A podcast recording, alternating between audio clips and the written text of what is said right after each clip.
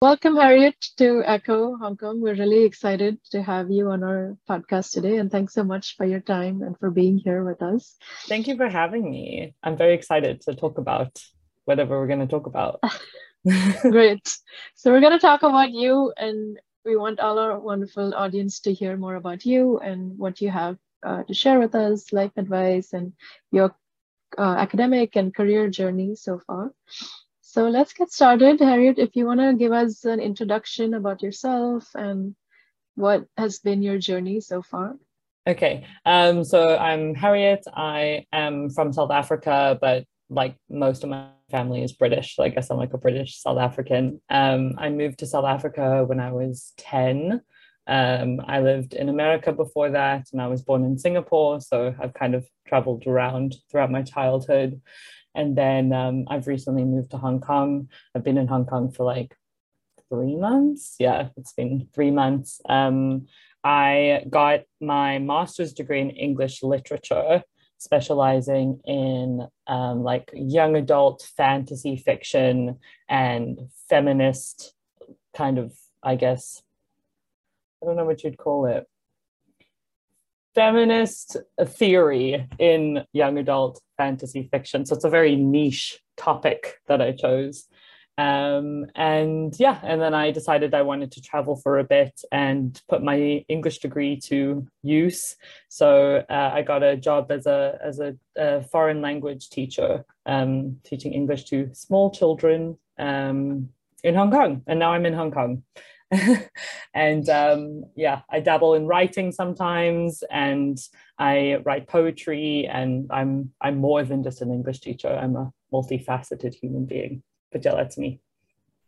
Uh, that's very impressive. Yeah, you've lived in so many different countries, and here yeah. you are in another country again. Yeah, and you've you have a variety of interests. Uh, you've even gotten your master's degree, and that's all very impressive. So that's great to know, Harriet. Can you talk a little bit about how you ended up choosing Hong Kong when you were looking at other places possibly?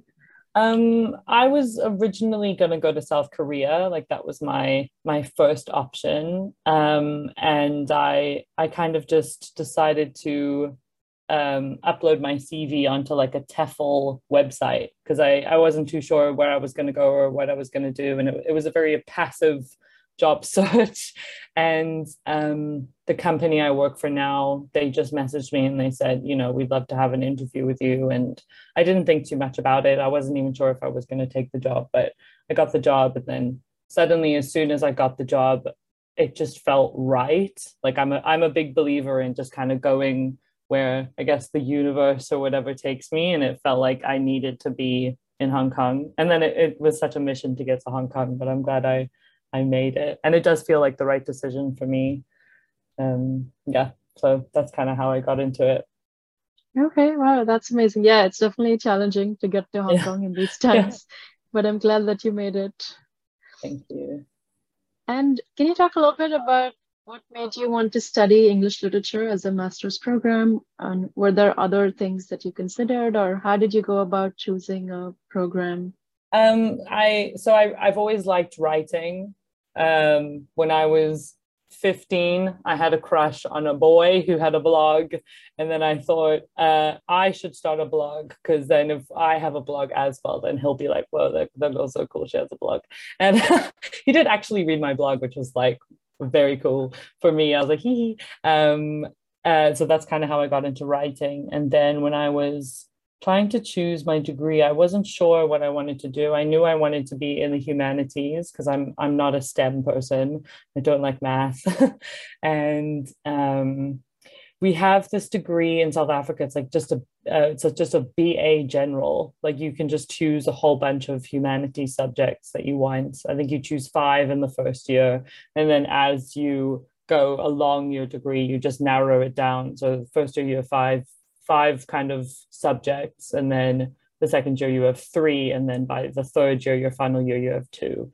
So i ended up choosing uh, english and history was my final two out of i think i did french psychology history english and politics. And then i just realized like english and history were the two loves of my lives loves of my life.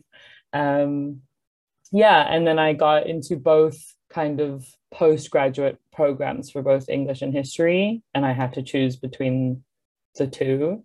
And um, English had a creative writing course, and I knew I wanted to do that essentially. That's like my big passion. So I just chose English for the creative writing course.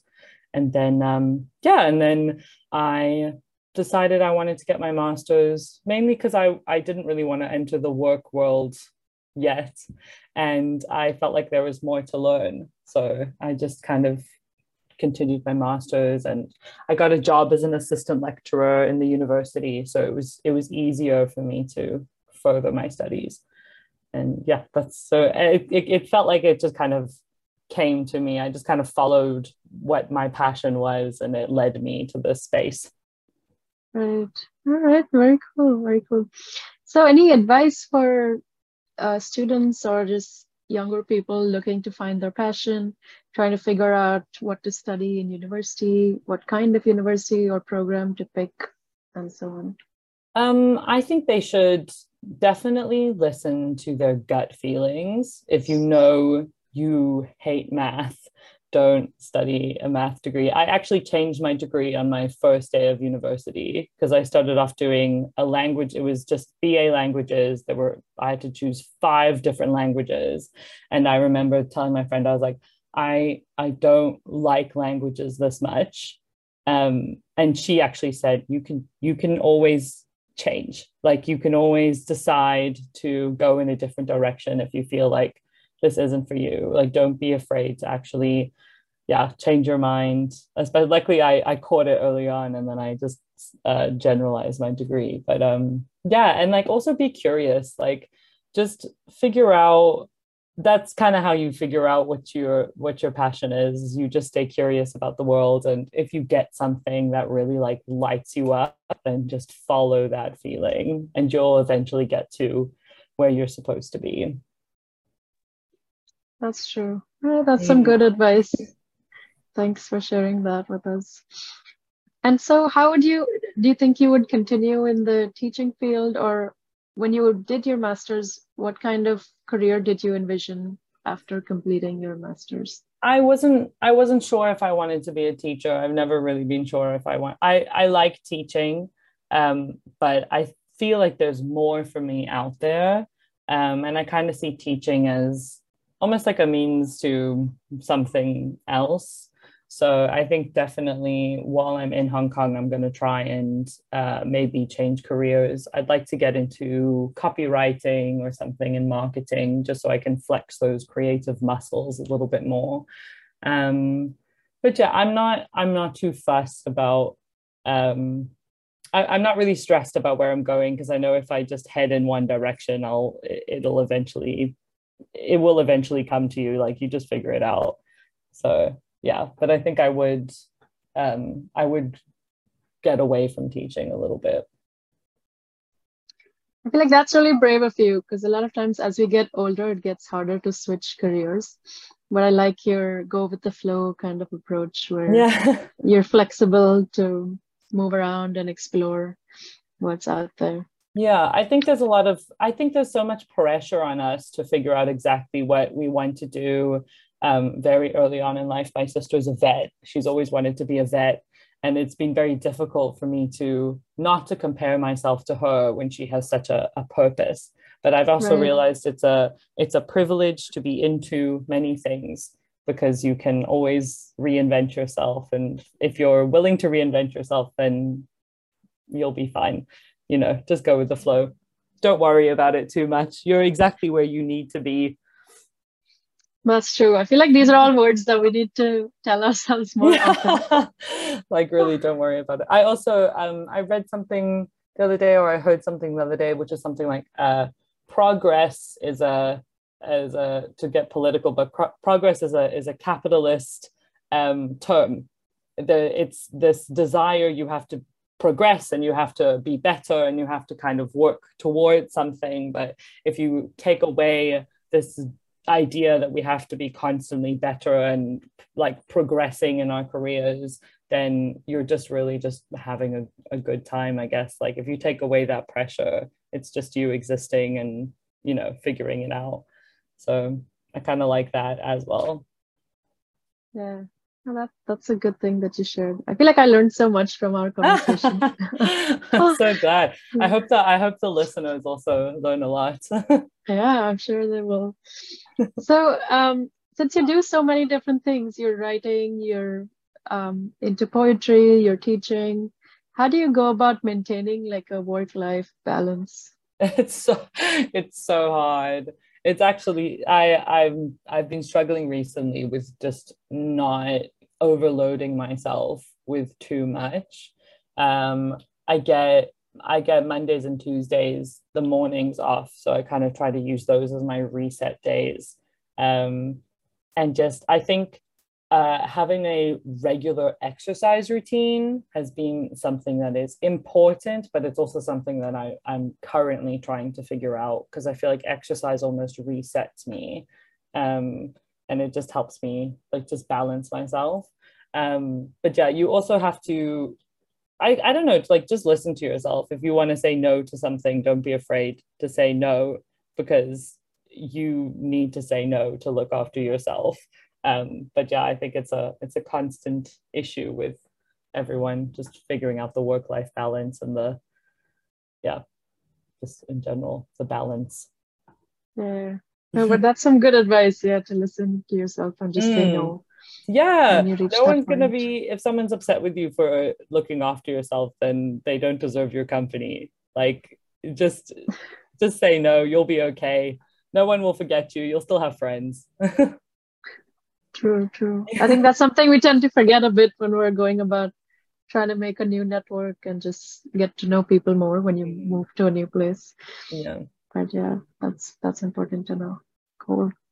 All right. Well, we're almost towards the end. So any last words, any concluding advice or any thoughts you'd like to share with our audience?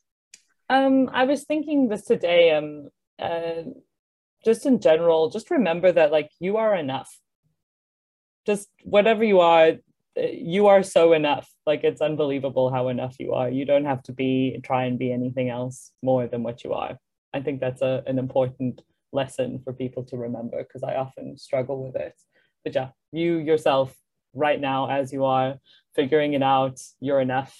And everyone's been through this before. The best advice that my dad ever gave me was like you're he's 50 no he's 60 he's like 60 and he he still hasn't figured it out. He's like no one's got it figured out. You just kind of plod along and you just pretend and fake it till you make it and eventually you'll you'll get somewhere but no one has it really figured out which is comforting because yeah yeah that's good to know and i think that's really important to share as well because a lot of times we don't end up talking about how we haven't figured it out. Yeah. Just because there's so much pressure to always know everything and to yeah. be at a certain stage in your life. Yeah. And I think social media these days is like a real problem in terms of comparing yourself because you can easily look at Instagram and see the highlight reel and go, oh my gosh, this person has such an amazing life. But they're, they're also trying to figure out what they want to do with their lives or they hate their job or, you know, they wish they had more free time or they're trying to figure out their exercise routine. Like you never know. Um, everyone has different struggles. Um, so yeah. Yeah. Awesome all right. Well that's great. Thanks so much harriet for sharing all the useful thank you for having me. life advice as well as your career journey. It's been really a pleasure to have you. Yay. So thank you for that. It's so nice to be here